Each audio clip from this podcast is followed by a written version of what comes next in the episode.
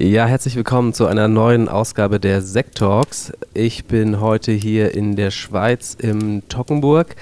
Wo genau, da kann mein Gast wahrscheinlich gleich noch ein bisschen mehr dazu erzählen. Wenn ich hier aus dem Fenster gucke, so viel kann ich schon mal sagen, sehe ich den Sentis im letzten Abendlicht. Ähm, wir beide sitzen hier gerade an einem knisternden Feuer und ich freue mich sehr, dass heute mit mir der Sebastian Meyer sitzt, der Sepp. Und ich würde sagen, Sepp, vielleicht stellst du dich einfach kurz vor und sagst mal, wer du bist und ja, was du so machst. Guten Abend. Ich bin der Sebastian Meyer, Blockflötenbauer vom Beruf, wohne hier äh, im Tockenburg auf dem Bändel mit meiner Familie in einem alten Bauernhaus, haben da auch die Werkstatt drin und können eigentlich ein Ideal von Leben hier führen. Der Alltag und Beruf verfließt hier. Das zahlt man manchmal auch seinen Preis, aber das ist summa summarum gesehen ein Idealzustand, auch für meine Frau und auch für die Kinder, weil ich kann auch immer da sein für die Kinder. Die Kinder können spielerisch meinen Beruf und die Werkstatt kennenlernen. Und das ist das, so bin ich auch schon selber aufgewachsen, nicht weit von hier. Befinden tun wir uns ganz genau gesehen, das habe ich vielleicht vorher nicht genau gesagt, im Kanton St. Gallen, im Osten der Schweiz, kurz vor der Grenze von Österreich und Deutschland, Nähe Bodensee. Was uns bewegt hat, hierher zu kommen, um hier zu wohnen, so denke ich, das ist jetzt nicht so relevant. Aber hängt auch mit dem Beruf, den wir hier wahrscheinlich näher beleuchten werden, zusammen. Deswegen vielleicht doch. Vielleicht steigen wir gleich mal so ein. Also du hast jetzt gesagt, du bist Blockflötenbauer. Ähm, für mich ist die Blockflöte so das typische Instrument, dass man eigentlich nur eine, wenn man sich nicht sehr speziell mit vielleicht mit Musik beschäftigt, aber eigentlich nur in einer sehr kurzen Zeit seines Lebens vielleicht mal ähm, trifft. Ja, als Blockflötenbau, ich, ich, es wird schon zur Plattitüde, weil äh, die meisten Interviews zu diesem Thema habe ich eigentlich eingeleitet mit dem Satz, dass ich Blockflöte, so wie man sie kennt, nicht mag. Dass ich das Instrument eigentlich nicht mag ganze Sound, die Charakteristik hat etwas Weinerliches, etwas Abgedrücktes, etwas, was mir nicht gefällt. Und eigentlich nur über den Zufall, dass ich halt bei meinem Vater groß geworden bin und gelernt habe, dass es auch Blockflöten gibt, die Gesanglichkeit, Weite, Breite, Noten, Wärme möglich machen. Und da halt hineingewachsen bin, habe ich halt gemerkt, dass es auch noch was anderes gibt. Aber eigentlich so ist es auch ein Riesenproblem, dass man zum Beispiel ähm, nach den zwei Weltkriegen hat man angefangen, die Schüler einfach alle mit Blockflöte zu unterrichten. Und meiner Meinung nach wäre zum Beispiel ein Tasteninstrument, wo man die Oktaven, alles Halbtöne ganz klar vor sich liegen hat, greifen kann, einfacher, weil die Blockflöte ist relativ abstrakt. Also da beim, allein beim Raufspielen einer Tonleiter muss man Gabelgriffe anwenden. Das heißt, man hebt nicht einen Finger nach dem anderen, sondern äh, man muss immer wieder darunterliegende Löcher abdecken, um hoch zu spielen. Und das ist für ein Kind unlogisch. Das, äh, logisch wäre ja dann mehr Löcher weg, höher. Und das ist einfach irgendwie viel zu, und das ist auch zu, ist zu schwierig. Man muss bei einer Flöte so viele Parameter kontrollieren. Luftgeschwindigkeit, das Teil greifen und dass das alles aufeinander passt. Das ist so schwierig. Und ich denke, man macht vielen jungen Menschen den Zugang zur Musik kaputt, weil man sie quasi mit diesem Ding vergewaltigt. Und dann, ja, auch so das Blockflöte halt so, spiel mal Blockflöte, bis du weißt, was du für ein Instrument spielen willst. Also da wird der Blockflöte quasi durch diesen Satz degradiert zu einem nicht wirklichen Instrument, so quasi so ein Gadget, das du mal versuchen kannst, so und, und ich denke, das sollte man ändern, das ist äh, nicht gut für unser Instrument. Wobei ich auch sagen muss, dass ich diese Klientel nicht bediene. Also es gibt seit ungefähr 30 Jahren gibt's eine Szene von Blockflötisten, die dieses Instrument professionell bedienen. Und da gibt es auch ein Repertoire in der klassischen Barockmusik, äh, was für Blockflöte geschrieben wurde. Vieles wird jetzt auch äh, transponiert, viel Geigenliteratur. Aber da ist eine Szene da, die elitär Blockflöte spielt und das Ganze verfolgt. Und für die baue ich eigentlich hauptsächlich. Jetzt hast du mir schon ganz schön viel vorweggenommen. Genau, ich, äh, was ich gerade eigentlich sagen wollte, ist, dass es genauso dieses was du jetzt schon umschrieben hast, also degradierende Moment, also die Blockflöte, aber es ist ja eigentlich kein richtiges Instrument. Ähm, vielleicht fangen wir doch mal ganz kurz an, wie bist du eigentlich dazu gekommen, dich mit diesem Thema ähm, zu beschäftigen? Also wie ist es dazu gekommen, dass wir heute hier sitzen und darüber reden können? Ja, also ich denke, in den Grundzügen hätte ich dir, bevor ich wirklich Blockflötenbau hundertprozentig ausgeübt und von meinem Vater übernommen habe, schon erklären können. Das meiste, was wir jetzt hier abhandeln werden. Aber so durch den Tod von meinem Vater war es für mich klar, dass ich sie übernehme. Bis zum Tod von meinem Vater, ich bin davon ausgegangen, dass der sehr lange leben wird. Und ich habe dann irgendwann so vor zehn Jahren die ersten Flöten gebaut und gemerkt, dass ich da auf Augenhöhe bin etwa mit ihm. Aber habe dann den Plan, das weiter zu verfolgen, auf Eis gelegt, einfach weil er auch ein sehr großes Ego besaß. Und wir haben uns gut verstanden, aber ich habe auch, also es gab immer wieder Reibung, weil ich halt auch eine gewisse Größe ins Feld führe diesbezüglich. Und ich habe dann einfach immer gesagt, nee, das möchte ich nicht, dem da ständig im Licht stehen oder irgendwie das, nee. Gedrechselt habe ich da aber schon jahrelang und das wusste ich, das werde ich immer machen. Also ein Teil der Produktion habe ich da schon seit zehn Jahren gemacht, jetzt dann bald seit fast 20 Jahren. Das ist irgendwie klar. Aber dass ich wirklich Blockflötenbauer werde, so wie ich das jetzt bin, das war damals gar nicht klar. Ich habe da immer wieder verschiedene Kunstprojekte in alle Richtungen verfolgt. Und so als mein Brotberuf, der mir einfach eine gewisse finanzielle Stabilität gab, habe ich da gedrechselt für ihn und auch sonst einfach geholfen. Und dann, als er gestorben ist, war für mich irgendwie klar, dass ich es mache. Da ging schon so ein Aufschrei auch durch die Szene, durch die Szene. Es war auch nicht klar, ob wir das können. Ich und mein Bruder, ich, mein Bruder hat sich dann auch entschlossen, da weiterzumachen. Wir, machen, wir arbeiten jetzt zusammen in einer GmbH. Und, aber ja, für diesen Moment jetzt da, wie das für mich war, kann ich jetzt nur für mich sprechen. Und nach dem Tod vom Vater, da, da war auch so eine irrationale Angst, dass vielleicht äh, die Fähigkeit, das Wissen, das Können, so eine Flöte zu bauen, mit meinem Vater gestorben ist. Und ich, es war, glaube ich, zwei Tage nach seinem Tod, da habe ich Holz in die Hand genommen, Werkzeug und gebaut. Wie ein Wahnsinniger, eigentlich bis jetzt. Und da kamen aber sehr, sehr schnell, schon die ersten Flöten waren wahnsinnig gut, die konnte ich gleich verkaufen. Es war wirklich spooky. Ich wusste, wir schaffen es, aber ich hätte nicht gedacht, dass es so schnell geht. Ich hatte auch gewisse Erlebnisse, wo ich meinen Vater gespürt habe, was ja eigentlich ein bisschen seltsam ist, weil der ist ja tot. Und irgendwie habe ich da erfahren, dass diese Grenze fließend ist und viel Wissen kam eigentlich von meinem Vater zu mir, eigentlich über Kanäle, die, so, die ich so nicht nachvollziehen kann. Und das hat da auch eine gewisse Rolle gespielt, hat mir Sicherheit gegeben. Und ja, jetzt bin ich eigentlich wie ein Wahnsinniger am Bauen seit heute. Äh, bis heute, wollte ich sagen. Bis heute.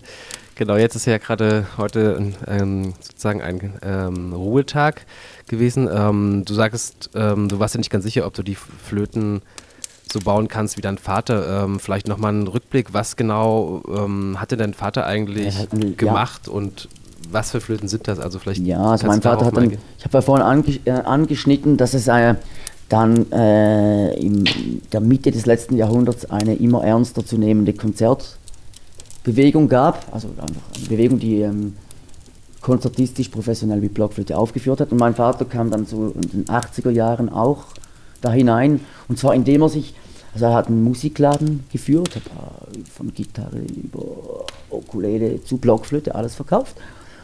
Und eigentlich hat er dann den Weg zur Blockflöte gefunden, weil er sich selber da gesagt hat, irgendwie fehlt mir Disziplin, ich ziehe nie was durch.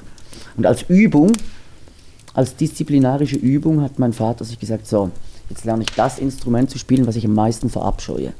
Und da hat er sich im Laden umgeguckt, hat die Blockflöte gesehen und gesagt, so, jetzt werde ich dieses Scheißteil lernen zu spielen. Und daraus hat sich so eine gewisse Hassliebe entwickelt.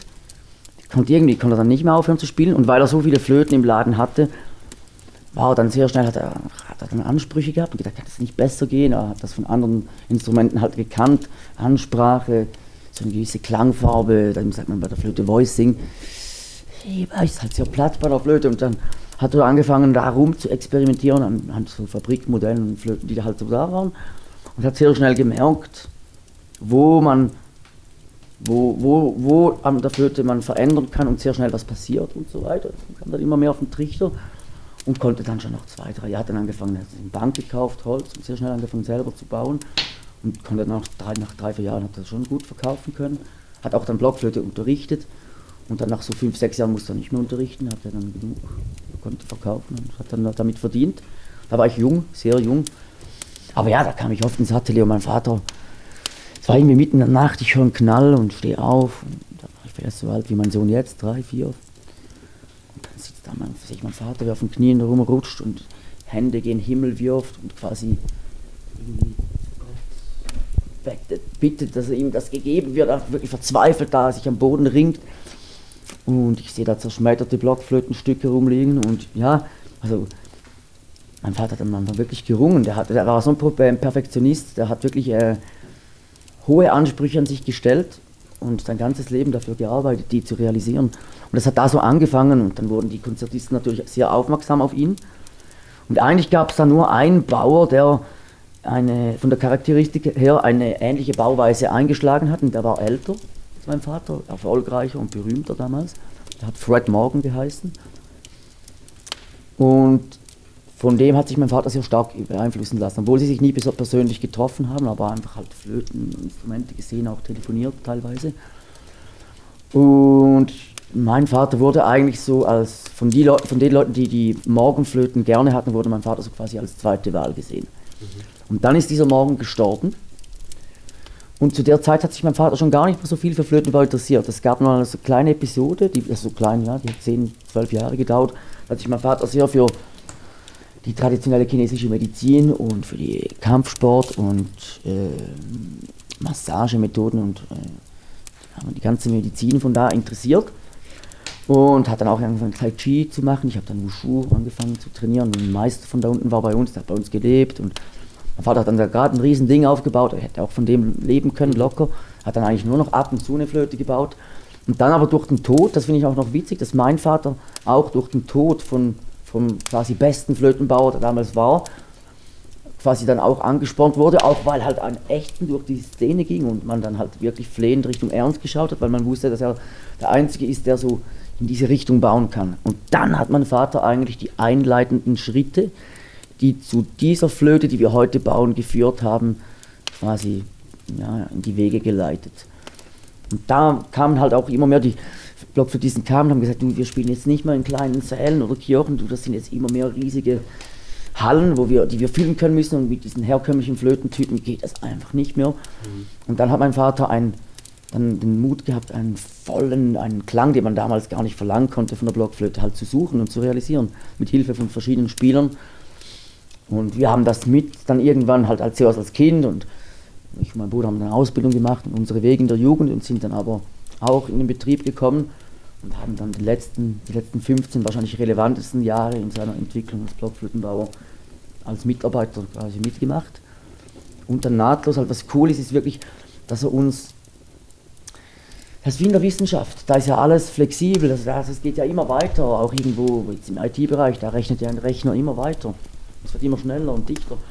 Und unser Vater hat ja eben auch Parameter vermittelt, die flexibel sind, an denen man immer weiter schrauben kann.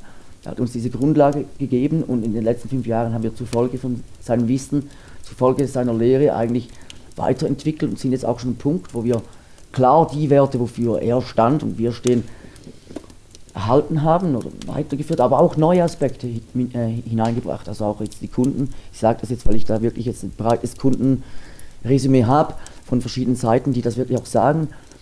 Also die Unterschiede, die wahrgenommen werden, sind eigentlich nur positiver Natur ich bin wirklich erstaunt, dass das so schnell.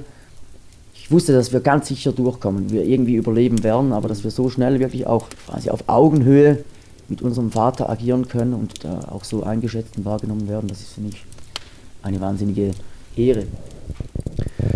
Kannst du vielleicht nochmal uns ganz kurz mh, hm, darlegen, wie, wie man sich das vorstellen darf, wie so eine Blockflöte eigentlich entsteht, also wie der Prozess ist? Also du hast ja, ja. schon von ein paar Parametern gesprochen, aber nochmal ganz wo ja, fängt das, das fängt halt eigentlich halt beim an? Holzstück an, dass man irgendwo halt, wenn man das selber macht, ist, man fängt das an mit einer knatternden Motorsäge irgendwo in einem französischen Buchsbaumwald, wo man dann Stämme auswählt. Und auch da ist dann schon ein längeres Prozedere voran. Da, da, da war man rumreisen, hat sich irgendwie verbunden mit Leuten, hat halt Heine gesehen und dann da irgendwie angeklopft und gefragt, wem das gehört. Und so dann irgendwann Connections gefunden und auch Möglichkeiten, dieses Holz zu schneiden. Vorweg muss ich noch sagen, dass wir das vor allem angefangen haben zu machen, weil der Zünsler eine Raupenart bedroht, dieses Holz, seit Jahrzehnten jetzt dann. Seit einem Jahrzehnt jetzt dann, ja. Und deswegen, also bis dahin haben wir uns einfach immer wieder Holz bestellt. Es gibt da Holzhändler, da bestellt man es sich halt wieder. Aber die Ressource ist jetzt begrenzt und gefährdet. Und da haben wir uns vor fünf Jahren rund, äh, drei Jahren, haben wir uns gesagt, ja, wir gehen da selber runter mhm. und haben da angefangen, Holz zu schlagen. Und so fängt das dann an und dann wird das abgelagert, zehn Jahre mindestens. Dann wird es dann mal aufgeschnitten, man guckt mal, was, werden, äh, was daraus werden könnte. Und dann irgendwann wird das attackiert, nachdem es eingeteilt wurde zu einer bestimmten Größe. Das hängt dann von, davon ab, in welcher Größe dieses Holz dann erscheint. Da muss man einteilen, zuschneiden. Dann wird es mal rund gedreht. Dann kommt vielleicht mal eine Pilotbohrung rein. Das was, mal sorry, was heißt rund Pilot, gedreht? Äh, rund gedreht bedeutet, dass man es auf dem Bank, Drechselbank einspannt und rund drechselt. Okay. Also das kantige Holz wird da eingespannt, dann dreht sich, das kann ich dir morgen auch noch zeigen, da kannst du noch so einen Film machen oder so, oder Fotos. Und dann äh, dreht sich dieses Stück Holz und äh, dann kann man das mit dem Werkzeug, äh, Drechsel nennt sich das, rund machen. Das ist der erste Schritt, dann wird gebohrt, wieder über den Bank mit einem langen Bohrer, der da reingeschoben wird, das Werkstück dreht sich dabei im Bank. Also, das kann man sowas nicht erklären, das muss ich gröber umschreiben Hm. und dann löschen. Äh, auf jeden Fall, ja, dreht man das Holz rund auf den Drechselbank, dann äh, wird es gebohrt, dann wieder liegen gelassen. Zwischen diesen Arbeitsschritten ist immer wichtig, dass man ein bisschen Zeit lässt, dass das Holz sich wieder entspannen kann, dass gewisse Bewegungen passieren, bevor man, also wenn man zu schnell fertig arbeitet, dann äh, hat man dem Holz keine Zeit gegeben, sich zu entspannen. Und dann bewegt sich es dann, wenn man fertig ist, nochmals und man kann es dann nicht mehr ändern. Das heißt, man muss es so langsam, so ein bisschen wie massieren quasi, so langsam Schritt für Schritt entspannen und ruhig stellen, sagt man dem. Ja, und dann irgendwann, nachdem es gebohrt wurde, wird es dann gedrechselt, also die wird, da gibt es eine schöne Außenform drauf, eine barocke Form. Äh, und dann wird ein Windkanal auch maschinell eingeführt. Und irgendwann ist die Flöte an einem Punkt, wo hinten ein Block aus Zedernholz mal grob eingepasst wird. Und dann fängt eigentlich der wichtigste Teil an, also die, die Bohrung, die Mensur, das heißt eigentlich quasi das Volumen, das ich im Rohr habe, ist schon sehr relevant. Aber wenn man das nicht mit einem richtigen Voicing, sagt man dem, also das ist eigentlich das Klangtuning. Und wenn man das nicht kombiniert, dann ja, ist das nichts wert. Also das ist eigentlich die, die schwierigste Arbeit ist das. Und ja, dann fängt die Arbeit eigentlich erst richtig an, weil bis zu dem Punkt ist die Flöte eigentlich nicht viel mehr wert als ein Stuhlbein oder eine Treppensprosse, halt schön gedrechselt und so. Und dann verleiht man dem den Klang, dann wird's ein, wird ein Instrument draus. Und da verlässt man auch definitiv dann den handwerklichen, kunsthandwerklichen Bereich und geht in die Kunst, Musik, Kunst. Und das ist auch das, was so faszinierend ist, dass man eigentlich von einem sehr fast archaischen Beruf, Holzfällen, dann wirklich bis in die Musik, Klangphysik, das sind auch sehr rationale Parametrisierungen halt da, die das Ganze bedingen. Ja, äh, bis dahin ist ja, bis dahin sind, das ist schon krass, weil die Schritte an diesem Treppengeländer, wie ich es vorhin beschrieben habe, die müssen halt schon alle sehr genau ausgeführt werden. Und wenn, das ist eigentlich wie bei einer Algebra-Rechnung, wenn ein Faktor falsch gerechnet ist, kannst du nachher noch so richtig weiterrechnen, dass das Endresultat bleibt dann falsch. Also es ist gnadenlos auch wirklich. Und deswegen muss man das so zusammenbringen in sich. Also man kann nicht nur rational agieren oder rein wissenschaftlich, sondern es ist wichtig, dass man auch äh, halt den Zugang zum Intuitiven, zum inneren Künstler, sage ich jetzt mal, äh, halt offen hält und das dann verbindet. Und die Menschen sind halt eher tendenziell das eine oder das andere. Deswegen haben die auch halt, siehst auch die Mühen, entweder sind sie sehr äh, theoretisch unterwegs und da auch in dem Bereich auch stark, aber einfach dann ein praktisches Manko oder umgekehrt. Du hast einfach entweder Träumer oder erzpragmatische Leute und im Blockflötenbau musst du diese zwei Bereiche, quasi Himmel und Erde, zusammenbringen. Und das fasziniert mich auch so. Das hast du äh, sehr schön gesagt, Himmel und Erde zusammenbringen. Mal ganz kurz eine Rückfrage dazu. Über was für einen Zeithorizont sprechen wir jetzt? Also vom Holz jetzt mal, von dem Teil mit den äh, Fällen und Lagern und das Mal abgesehen, meinst du? davon mal abgesehen, sondern Also wenn die Flöte Voicing bereit, sagen wir mal, da steht, dann kommt es auf mich drauf an, wie ich drauf bin, dann wie das Holz verläuft. Verschiedene Faktoren, die man eigentlich erst so wirklich herauskristallisieren kann, wenn man eben dann daran arbeitet. Aber wenn es gut läuft, ich werde da, das verändert sich. Meine Flöten, denke ich, die waren schon vor fünf Jahren sehr gut, aber jetzt bin ich schon ein bisschen effizienter, ich bin schneller. Aber gewisse Prozesse wie Einspielen oder so, die wird man nie groß verschnellern können. Das ist dann so wie wenn man am Gras zieht, dass es schneller wächst, das bringt gar nichts. Und gewisse Prozesse konnten wir jetzt auch rationalisieren. Wir haben auch noch mehr Maschinen gekauft. Das gibt uns alles Zeit, wo wir dann mehr ins Voicing stecken können, weil das gibt auch Geld. Da, da verdienst du wirklich Geld, wenn du dann die Flöten fertig machst. Und vorhin ist eigentlich, ja, es zahlt sich dann halt eher so aus, quasi, wenn die Flöten fertig sind. Und das ist die wichtigste Arbeit. Und das ist schon, da kann ich in einer Woche, wenn ich gut drauf bin, vier, fünf Stück mal so hinstellen. die dann einspielen. Sagen wir es mal so, ich kann in zwei Wochen fünf Flöten herstellen und verkaufen. Aber wenn ich das dann so mehrere Monate lang in diesem Tempo mache, dann ist ja. Da wären es nicht mehr die. Nein, das geht ja halt nicht. Du kannst wirklich nicht. Äh, wir stehen für Qualität und dafür gebe ich alles, alle Zeit und alle Ruhe, die es braucht. Man darf mit, also ich gehe immer mit einer Haltung dran. Selbst wenn wirklich Stress da ist, dann lege ich das weg. Das kann ich mittlerweile, das muss man auch üben. Und dann gehe ich mit einer Haltung dran, als ob ich alle Zeit der Welt hätte. Ich lasse mich, man darf sich nicht stressen lassen. Also da, es fließt sofort ein ins Instrument. Das ist so hochsensibel, das ist, äh, man muss da so viele verschiedene Parameter aufeinander abstimmen, ganz genau. Und das immer im Dienste der Musik. Und das sind alles so schwer greifbare Werte, weil alles ist alles sehr feinstofflich. In anderen Künsten kannst du zumindest sagen, ja, das ist jetzt klar rot, man sieht's. Oder eine Skulptur, die kannst du irgendwie anfassen, rumlaufen. Musik ist eigentlich nur da, wenn sie eben da ist, gespielt wird. man kann es schon aufnehmen, aber das ist nicht das, ist das Gleiche. Das ist dann auch ein gefrorenes Bild davon. Aber Musik ist eigentlich nur da in dem Moment, wo sie gespielt wird. Und auch wenn du eine Flöte einspielst, voiced, baust, bist du halt immer in einer sehr feinstofflichen Welt. Und das menschliche Bewusstsein neigt dazu, Klänge zurechtzubiegen, Dinge zurecht zu gucken. Also sagen wir mal so, wenn ich in diesem Stück Holz was appliziere, eine Idee habe, projiziere ich das drauf, ich arbeite und ab einem gewissen Punkt der Arbeit fängt mein Verstand an, ich muss schon nahe bei, bei, bei, bei diesem Bild sein, was ich habe. Und dann fängt mein Verstand an, leicht bevor ich eigentlich wirklich dieses Bild herauskristallisiert habe, mir vorzugaukeln, dass ich es schon habe und schon sehe. An dem Punkt würden sich die meisten Menschen zufrieden geben. Da fange ich erst an. Da fange ich erst an. So. Und mache das so lange, bis, bis mich meine Idee wirklich glasklar aus diesem Stück Holz äh, aus dieser Flöte anguckt. Quasi. Mm, das klingt für mich jetzt so, als ob jede Flöte, also die hier das Haus verlässt oder die, die, die Werkstatt, ein Einzelstück ist, das ist klar, aber auch sehr individuell klingt. Habe ich das richtig verstanden? Ja, das hat, hängt halt wirklich äh, auch da, von der Person, wofür ich es mache, zusammen. Und dann halt auch, ja, was halt so passiert. Es gibt das Holz ein bisschen von meiner Stimmung, was ich gerade auch möchte und sehe drin. Und ja, das sind schon, das sind schon also ist auch für mich, ich lasse eigentlich nur was raus, wenn ich mir selber sagen kann, so ja, ich würde selber auch drei Mille dafür hinlegen. Und dann ist auch, also das ist ja auch so ein Aspekt von, von, von der Absicherung, also dass ich mich wirklich sage, ja doch, das würde ich jetzt, ja, das hat wirklich genau diesen Wert und eigentlich noch viel mehr. Sie müssen leben, diese Flöten. Das ist eigentlich die Musiker, die Koryphäen, wofür ich baue, die wollen alle Flöten, die wirklich einfach das gewisse Etwas haben und halt auf sie zugeschnitten sind, neben der Herstellung von guten neuen Instrumenten sind wir halt auch sehr berühmt für die Fähigkeiten äh, einzugreifen ins Instrument. Das Teil wie ein Schuhmacher einen Schuh speziell auf deinen Fuß anpassen kann, kann ich eine Flöte speziell auf dich und dein Spiel anpassen.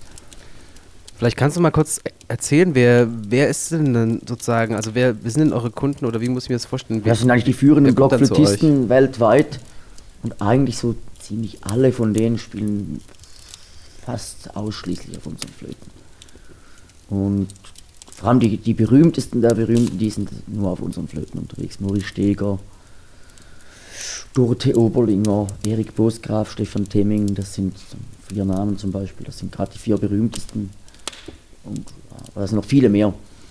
Und die bedienen wir eigentlich ausschließlich mit Blockflöten und die haben uns auch alle maßgebend beeinflusst, natürlich, also auch schon unseren Vater.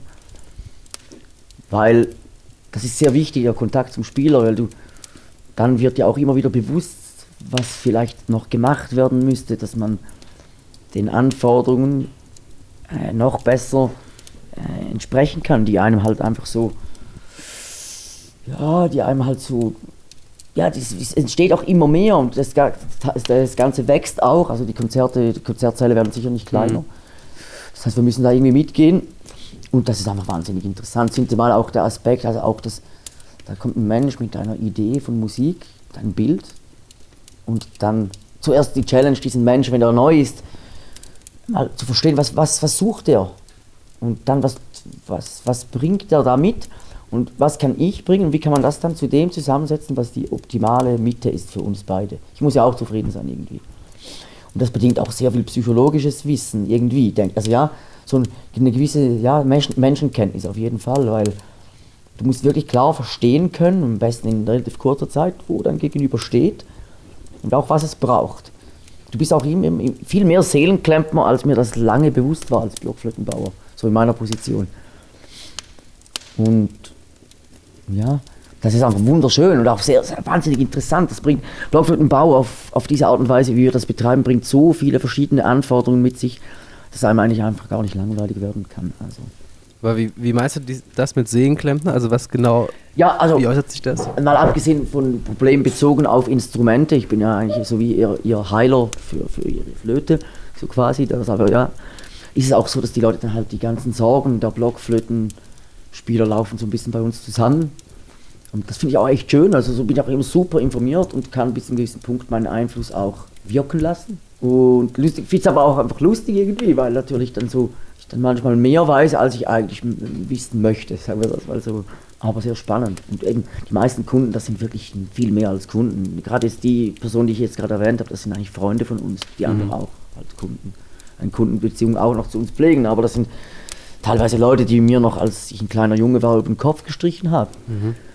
Und ja, und hat eine große Community, all diese Leute, diese berühmten Leute, die haben dann eine ganze Traube von Studenten und anderen Leuten, die mit ihnen in Verbindung stehen und die bedienen wir natürlich auch alle mit Flöten. Und so ist aus dieser Community ist eine Maya-Community geworden, die ist weltumspannend, die spielen alle unsere Flöten. Und in den allermeisten Fällen, wenn du mal angefangen hast, auf unseren Flöten zu spielen, dann möchtest du auch nicht mehr zurück. Das ist irgendwie schwierig zu beschreiben, wenn man das nicht selber erlebt hat. Ja, und das ist so schön, also dass ich einerseits leben kann davon, aber das zweite Lohn ist wirklich so die Begeisterung blitzen zu sehen im Auge des Kunden. Und ja, der hat ja dann gleich drei Mille auf den Tisch gelegt für ein Instrument und behandelt, behandelt dich eigentlich, als ob du ihm was geschenkt hast. Und das ist schon diese Wertschätzung. Ja, ist wirklich ein, ja, die Krönung von dieser Arbeit ist einfach eigentlich pure Kunst, pure Kreativität und das ist ja, das ist, darin gehe ich halt einfach auf. Aber es ist eben gut, dass man auch diese handwerklichen Aspekte drin hat, weil das erdet einem auch immer wieder. Da kommt man immer wieder zurück auf die Erde, man muss wieder vorne anfangen, wieder Rohlinge produzieren und so weiter. Und das, so hebt man auch nie ab. Und das hat mich auch äh, bei, in anderen Künsten, wo ich, worin ich auch ausgebildet bin, zum Teil ein bisschen gefehlt. So dieser physikalische, mathematische Anspruch. Also schlussendlich bauen wir ein Instrument, was aber ein Kunstwerk sein soll. Aber ich muss mich da auch an Werte halten, Stimmung, da gibt es viele Vorgaben. Und irgendwie ist das für mich geil, weil so bleibt es interessant. Sonst Bildhauerei mache ich sehr gerne, aber da kann ich ja einfach im Prinzip, ich kann mir da schon auch Vorgaben geben, aber das Funktionieren von meinem Projekt ist dann nicht von einem Zehntelsmillimeter abhängig. Ich, und meine Idee ist dann nicht so hm. fix auf Kleinstmaßeinheiten angewiesen, sondern ich kann als Bildhauer sonst, wenn da irgendwas ein bisschen schief läuft, dann geht man da halt ein bisschen woanders durch mit den Gliedmaßen und kann da Ideen, in Grundzügen immer noch total treu bleiben. Und das geht im Flötenbau absolut nicht. Und das macht gewisse Leute sicherlich auch wahnsinnig. Das ist sicherlich für viele Leute, die Künstler sind, nichts, weil die einfach vor allem frei sein wollen. Und die würden das wahrscheinlich oft, ich habe ich auch erlebt, schon als Beschränkung, negative Beschränkung angucken. Für mich ist es so, ich, ich tue mich noch gerne in Korsett hineinbegeben, die am Anfang wirklich starr wirken und dann lerne ich mich darin frei zu bewegen. Mhm. Und das finde ich interessant. Und so bleibt die Challenge. Du kannst auch nicht einmal eine Flöte bauen und dann hast du das gemacht. So, so, das fängt immer wieder an. Du hast eine Flöte, dann bist du ganz oben, top, cool, verkauft. Und schon am nächsten Tag geht es wieder von vorne los. Mhm. Und ich, ich brauche das aber auch, sonst würde ich wahrscheinlich irgendwann abhängen. Wie, wie kann ich mir das jetzt noch vorstellen, ähm, wenn die, also klar, du hast gesagt, einige von euren Kunden, die sind äh, oder Kundinnen ähm, sind schon seit Jahrzehnten irgendwie euch oder eurer Familie verbunden. Ähm, angenommen, es kommt jetzt es kommt jetzt jemand Neues äh, dazu, wie, und die wohnen jetzt am anderen Ende der Welt. Wie, wie darf ich mir das, wie funktioniert das dann? Also ähm, schicken, schicken die dir eine Flöte oder, oder also wenn sie jetzt eine Flöte von dir wollen, also schicken sie dir ihre alten Instrumente oder schicken, machst du ein Interview mit denen oder wie kriegst also du raus, Corona-bedingt ist das jetzt passiert? ein bisschen anders, aber normal. Corona-bedingt müssen wir jetzt teilweise mit Post arbeiten, aber wie vorhin schon gesagt, sind wir halt sehr berühmt dafür, Kleinstanpassungen, minimalste Veränderungen, die einfach dann dein spezifisches Spiel noch besser applizierbar machen. Dafür sind wir berühmt und dafür musst du vorbeikommen, ganz klar. Aber jetzt zu Zeiten von Corona äh, musste ich oft verschicken, da konnten die Leute weniger kommen. Und das ging auch sehr gut, weil unsere Flöten sind jetzt äh, einfach so, wie wir sie bauen, schon von einer sehr guten Grundkonstitution. Und die meisten können das jetzt einspielen und wenn sie dann noch was wollen, können die noch kommen. Aber normalerweise holt man die Flöte bei uns ab, bläst die dann an und eventuell merke ich oder der Spieler hat dann vielleicht noch was auszusetzen und dann arbeitet man bis einfach, bis für beide stimmt. Also ich würde nie jemanden wegschicken von hier, ohne zu merken, dass er rundum zufrieden ist. Das gibt es nicht. Mhm. Das, das, das gibt es einfach nicht. Nee, was mir da ich, und, Ja, und halt weltweit, gell, die Musiker-Szene, äh, ähm, die ist klein weltweit. Jetzt ja. auf alle Genres bezogen. Und wenn man da als Instrumentenbauer oder so zu den drei, vier Weltbesten gehört, dann hat man einfach eine weltweite Kundschaft. Genau, also das ist klar, das, das macht, das verstehe ich auch und das macht natürlich auch vollkommen Sinn. Kann mir noch nicht ganz vorstellen, was sind so diese, ähm, jetzt mal wirklich so, was sagt dir jemand, sagt dir dann, ich brauche eine Flöte, die so und so klingt oder ich brauche, weißt du, weil du sagst, du willst was raus, die halt gängig sind. Was rausfinden. Äh, die eine, also das in der Barockmusik gibt es einfach gewisse Stimmlagen, Stimmtonarten, gewisse Flötentypen, äh, die man einfach äh, gängigerweise braucht in mhm. der Literatur. Und wir bauen aber schon, äh, wir bauen von 440 Sopran, das ist dann so eine rund 20 cm hohe Flöte, bis C-Tenor, der ist dann so die 60 cm. Und da gibt es dann, darunter gibt es einfach ein paar Flöten, die am meisten gebraucht werden. Mhm. Und dann natürlich, ein Konzertist eine klare Idee hat von Musik, der sagt mir dann vielleicht, dass er gerne ein dunkleres Instrument hätte mit äh, dunklen Nuancen, das hat dann aber auch mehr Rauschanteil, sehr warm. Äh, ist dann aber auch in der Höhe ein bisschen schwieriger zu spielen. Aber so tendenziell die professionelleren Kunden, die bevorzugen vor allem dieses Voicing. Da muss man äh, selber mehr machen, man muss aktiver sein. Kann aber dann auch mehr aus dem Instrument heraus. Und ist wie ein schnelles Auto, das man schalten muss, ein Sportwagen. Den muss man fahren können, sonst setzt man den, den schnell an die nächste Mauer. Und so ist es auch mit einer wirklich ausgereizten Flöte von mir. Und dann, äh, ich, wir bleiben einfach einer gewissen Klangcharakteristik treu und innerhalb von diesem Setup gibt es so ein paar Möglichkeiten, die wir dann als Instrument rausgeben. Das kann dann auch ein, durchaus ein bisschen geführter sein. Da muss der Spieler weniger arbeiten, sehr obertonreich, aber man kann auch dann weniger ausbrechen aus dem Klang. Es ist dann halt bisschen limitierter, aber einfacher zu spielen. Und die Flöten klingen ein bisschen reiner vielleicht, so glockenklar, aber auch ein bisschen weniger Wärme und im unteren Register dann auch weniger Stärke. Und das ist dann so Geschmackssachen. Und das, eben, das kann ich dann alles applizieren. Und solange die, die Wünsche nicht, mir nicht allzu pervers erscheinen, bin ich auch bereit, da dann äh, den Kunden entgegenzukommen. Ich muss aber wirklich immer auch einverstanden sein. Also ich würde jetzt nicht ein Instrument, das ich top finde, also das müsste dann, das muss mir einfach begründet werden. Und ein guter Musiker, der kann mir das dann auch begründen und wenn ich das dann musikalisch oder so demonstriert kriege, dann sehe ich das ein und ändere das auch sofort. Weil ich es kann. So, oder? Und das ist halt so der Unterschied. Ich denke, ja, ja, ja, ja weil ich, ja, weil ich, ja, das ist das, was mich scheinbar auch jetzt laut meiner Kundschaft sehr stark unterscheidet von meinen Berufskollegen. Und das ist ja auch das, was mir, mir Spaß macht. Ich könnte auch nicht einfach was hinwerfen und dann so quasi frisst oder stirbt. Eben weil ich auch selber halt an, an mich und an das ganze Werk einen Anspruch habe, der weit einfach über eine, eine Dienstleistung oder so hinausgeht. Das ist es auch. Ich sehe mich auch als Diener, aber äh, gleichzeitig auch als Schöpfer und Kreator von, von äh, einzigartigen Wesen, die nachher als auf der Bühne singen können, die nachher auftreten. Ja, halt auch ein bisschen wie dieser Puppenmacher von Pinocchio, oder? Der, der war ja auch wahnsinnig stolz auf seine, seine Puppen, der mhm. hat geliebt. Der hat ja Leben eingehaucht. Also diese Geschichte, das irgendwo, obwohl ich keine Puppen baue, aber diese Geschichte spielt schon für mich immer, habe ich immer wieder mal im Kopf, wenn ich eine Flöte, weil sie, irgendwann guckt sie mich an, irgendwann spricht sie, irgendwann ist sie da, dann lebt sie, atmet sie. Vater hat immer gesagt, geschlechtsreif. Ja, das ist eine ähm, schöne Analogie. Gibt es eigentlich auch äh, andere Bereiche, also kommen auch Musikerinnen aus anderen Stilrichtungen oder Stilbereichen ja. ähm, auf dich zu? Und ja, aber es ist halt marginal. Es ist allgemein, wenn du guckst bei einem Instrumentenbauer, also jeder, der die meisten, die professionell existieren als Instrumentenbauer, bauen irgendwie für die barocke Szene Instrumente. Äh, auch weil halt das Instrumente sind, die ein immenses äh, handwerkliches Können brauchen und äh, man für diese Instrumente einfach auch einen anständigen Preis verlangen kann. Ja, und auch, auch einfach die barocke Musik halt die interessanteste Musik ist, wenn man wirklich mal das musikalische Feld für sich öffnet und versucht zu erschließen, dann wird man irgendwann merken, dass Musik, die moduliert, Musik, die wirklich den ganzen Baldachin abdeckt, berührt, halt einfach sehr interessant ist. Und, und, und ja, ich denke, jeder seriöse Instrumentenbauer muss zwangsläufig irgendwann, zumindest teilweise, diese Musik verstehen können und wird dann auch das abdecken. Also das hat sich einfach automatisch so entwickelt. Weil ein Konservatorium, das wird auch professionell studiert, weitergegeben, da ist wirklich mhm. ein Kuchen, wo man leben von kann. Ansonsten, jetzt gerade als Flötenbauer, was könnte ich noch bedienen? Ja, Querflöte, aber die machen auch vor allem für die Barockmusik oder moderne Klassik, Klassik oder so. Und da gibt es auch ein paar Kunden, halt, die Jazz machen zum Beispiel oder moderne Klassik oder freie Musik, wie Erik Boskart, den ich ja vorhin gezeigt habe. Mhm. Da gibt es mehrere. Aber schon meine Hauptklientel sind schon Barockmusiker. Mhm. Schon für die Barockmusik.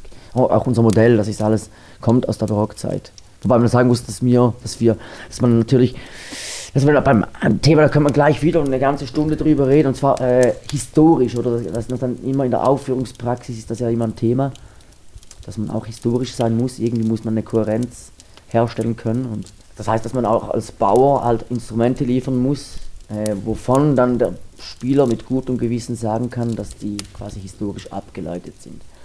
Und da hat sich natürlich eine sehr intensive Diskussion ergeben, weil mein Vater hat dann minimalst Änderungen an diesen Flöten vorgenommen. Mhm. Einfach äh, weil er der Ansicht war, dass es nichts bringt, wenn man irgendwie Flöten vermisst, die 300, 400 Jahre im Dreck gelegen sind und dann glaubt, dass man da die Maße entnehmen kann, die einstmals appliziert wurden. Da liegt man halt einfach wirklich auf dem Holzweg. Und mein Vater hat dann gemerkt, dass bei der Flöte gibt es so Zapfenstücke, die steckt man ja ineinander und da wird das Mittelteil dünner, massiv dünner damit der Zapfen, das muss ja dünner werden, dass man das dann da in dieses Loch stecken kann, wo die Flöte zusammengesteckt wird.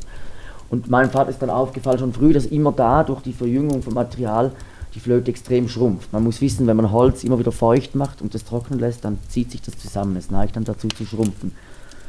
Und wenn man das so beobachtet, dass das schon über ein, in einem Jahr passiert, hat sich mein Vater einfach gedacht, also das, das, das muss ja immens sein. Also diese Flöten über 300 Jahre, ich möchte auch nicht wissen, wie eine Flöte von mir in 300 Jahren klingt, wenn man die nicht behandelt nachräumt und so weiter. Und es gibt eben keine Räumer, es gibt keine Pläne aus der Zeit. Räumer, das sind so Ribalen, wo die Innenform der Räumung drauf ist und die kann ich reinstecken in die Bohrung und dann kann ich das übertragen. Mm, okay. Und davon haben wir nichts. Man hat einfach keine Beweise, nichts. Das ist alles sehr fiktiv, was man da ableiten kann von diesen verquollenen Knüttel, die da irgendwo in Kopenhagen und so rumliegen. Das ist irgendwie nichts aussagen. Deswegen ähm, empfinde ich den sogenannten, sogenannten Blockflötenbau, den historischen Blockflötenbau, äh, diesbezüglich als ein bisschen fragwürdig, weil einfach es, bei Gergenbau gibt es ganz viele historische Quellen. Da kann man wirklich da kann man wirklich eine Diskussion über Historie führen. Und da gibt es dann welche, die sich streng daran halten und welche, die sich nicht daran halten, die neue Wege gehen. Und die haben auch beide, es gibt dann für beide Spieler so. Und bei uns ist es eigentlich schon eher, mein Vater war der Erste, der da wirklich Prinzipien über den Haufen geworfen hat und das ganze sankte Gefüge wie eine Blockflöte Winselson über den Haufen geworfen hat. Der, vor ihm noch Fred Morgan, ja. Äh, wir haben jetzt ja schon viel auch über dein. Ähm ja, ich muss noch, also diesen also. muss man halt dann noch sagen und, und mein Vater hat halt dann an diesen Punkten, an diesen Bohrungsenden einfach dann mal gewagt, empirisch zu öffnen, immer weitergegangen.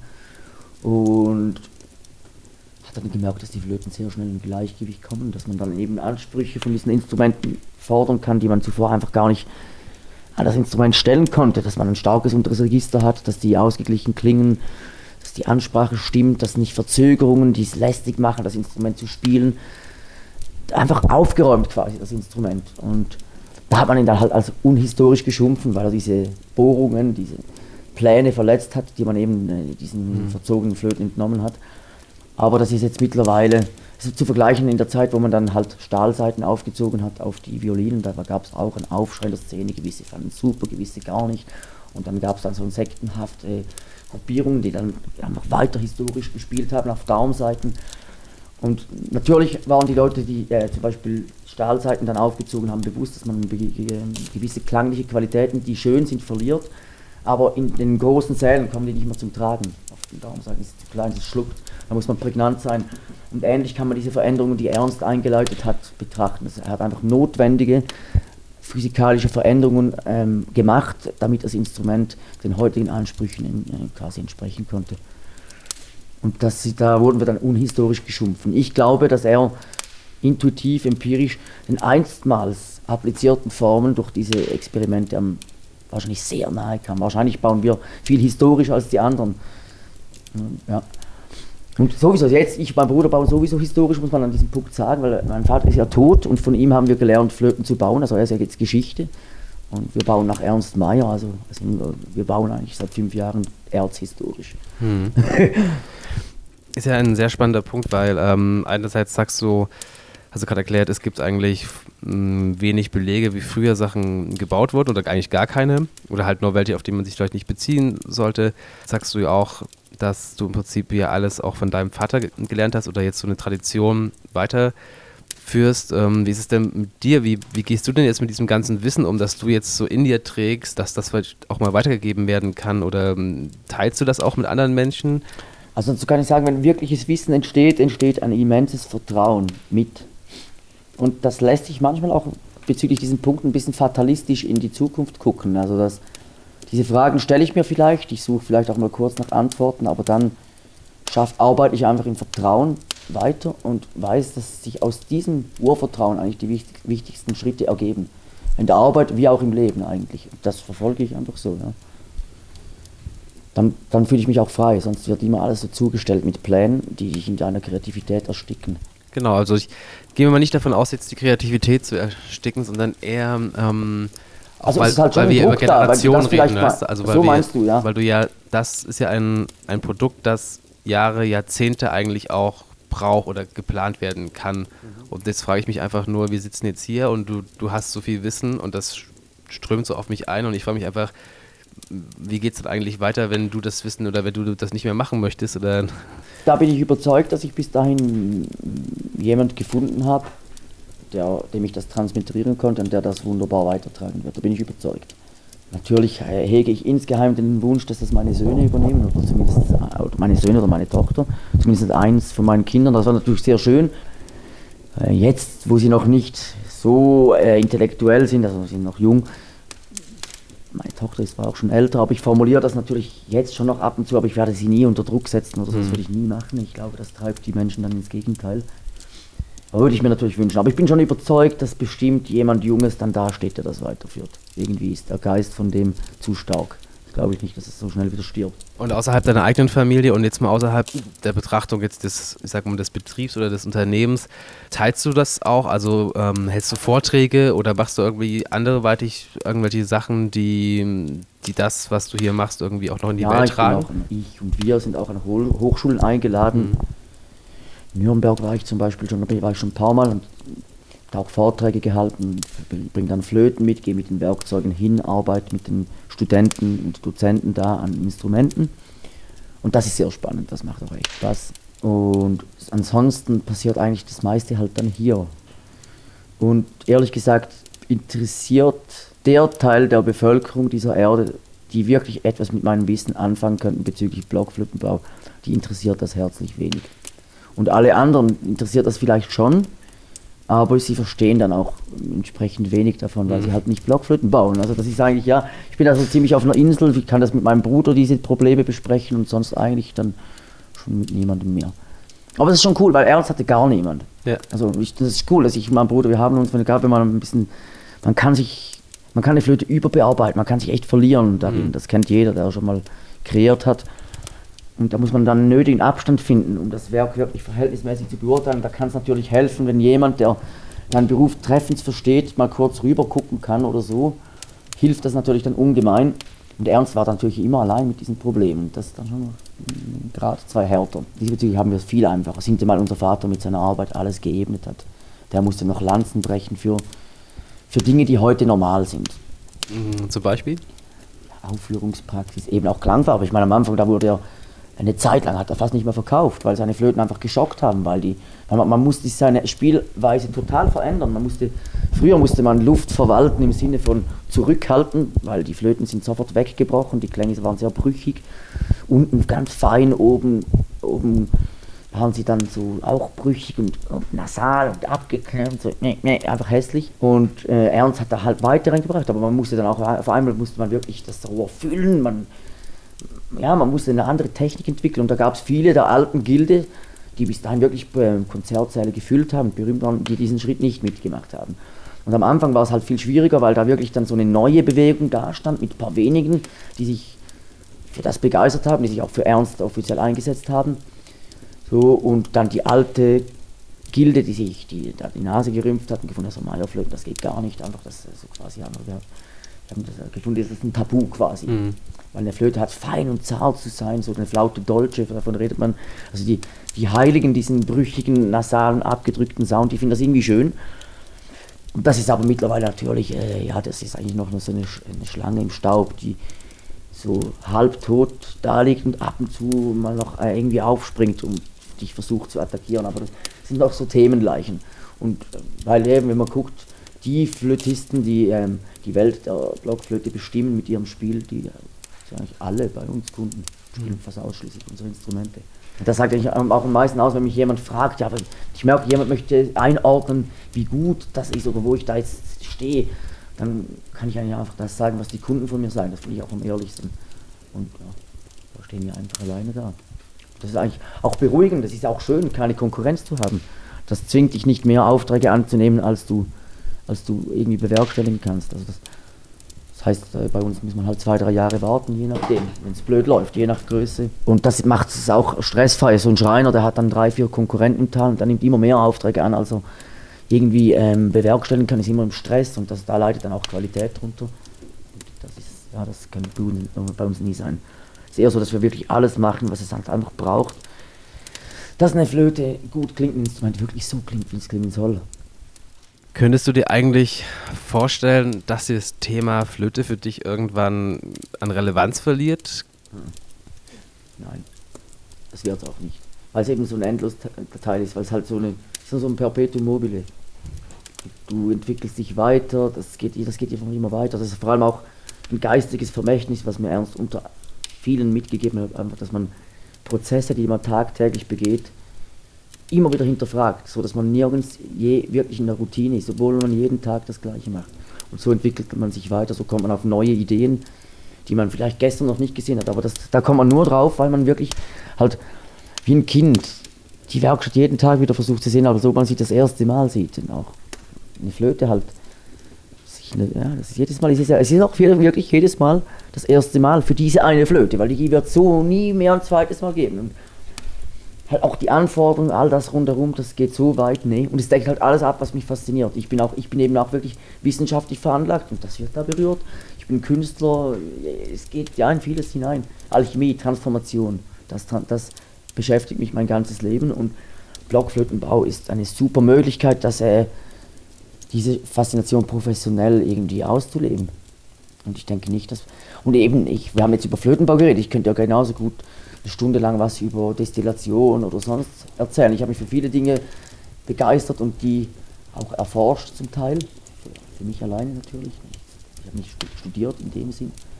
Aber das Flötenbauen ist einfach schon das. Und ich denke auch, um noch auf was von vorhin zurückzukommen, Punkt der Nachfolger halte ich schon für eher unmöglich, dass das jemand, der von außen reinkommt, sein wird.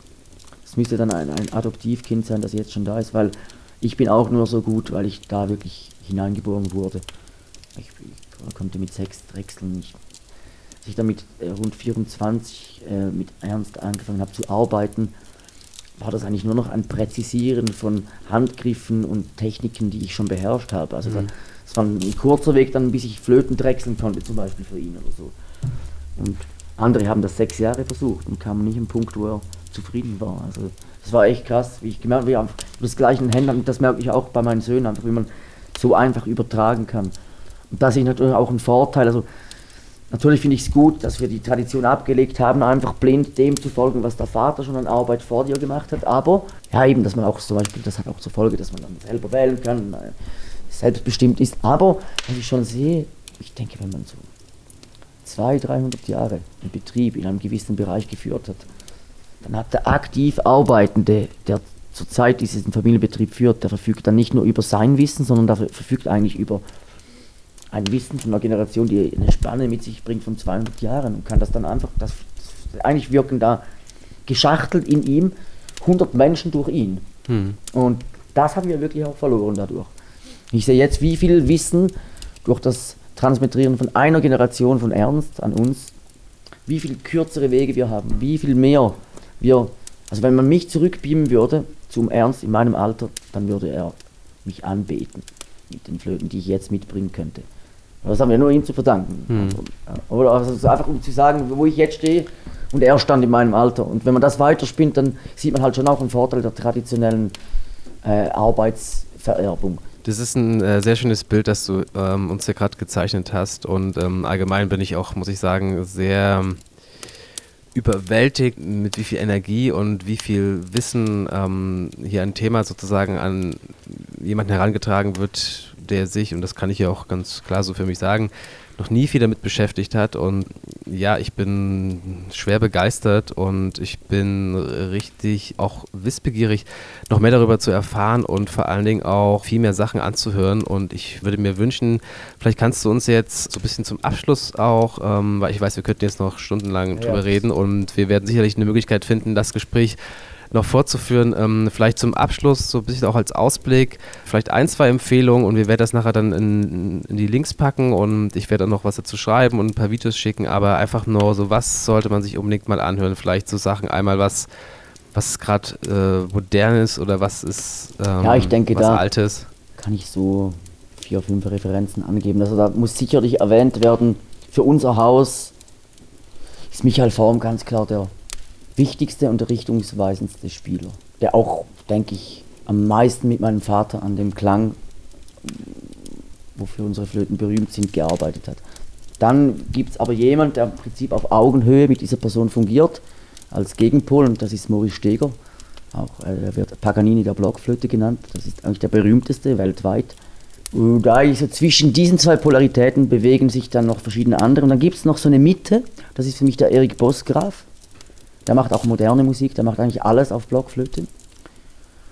Und dann gibt es noch jemand, der für mich als Bauer, der ist noch nicht so berühmt, aber der hat mich einfach am maßgebendsten oder sehr maßgebend einfach auch beeinflusst und hat am meisten Flöten von mir und das ist Simon Borutski aus Berlin. Das finde ich vielleicht noch interessant, weil du auch von da kommst, habe ich jetzt auch noch erwähnt. Und da gibt es wirklich viele andere, auch dann junge, zum Beispiel äh, David Hanke, der macht mit seinen Brüdern äh, auch moderne Musik, mhm. Laura Schmid, Selin Pasch, Tabea Seiber, da gibt es wirklich eine ganze Riege von jungen Spielern, die man jetzt eigentlich alle nennen müsste. Und wenn ich jetzt jemand gerade hier verpasst habe, der sich da genannt haben möchte, dann tut mir das leid. Ich meine euch alle damit. Ja, das geht weit, aber so reinhören, wirklich, hört euch mal Michael Vormann, der präsentiert das, was mich an unseren Flöten, was ich suche eigentlich am besten. Ja, wir werden eine kleine Playlist irgendwo installieren, zu, zu, besten, installieren ja. zur Verfügung stellen. Ähm, Sepp, also wirklich vielen Dank, ähm, dass du die Zeit genommen hast, dass wir kurz quatschen konnten. Ja, danke dir, es ähm, macht Spaß. Ich bin eine Labertasche. Äh, ja, aber das ist ausgezeichnet. Also das hat mich sehr gefreut. Auch vielen Dank, ähm, dass wir allgemein hier gerade so ein paar Tage zusammen verbringen dürfen. Auch danke an Doro, die das sozusagen ähm, langfristig hier eingefädelt hat, wenn man das äh, so bezeichnen möchte. Und ja, ich freue mich noch auf den Abend und bin gespannt, wann sich unsere Wege wieder kreuzen werden und wünsche dir und deinen Brudern und eurer Familie erstmal soweit alles Gute. Danke vielmals.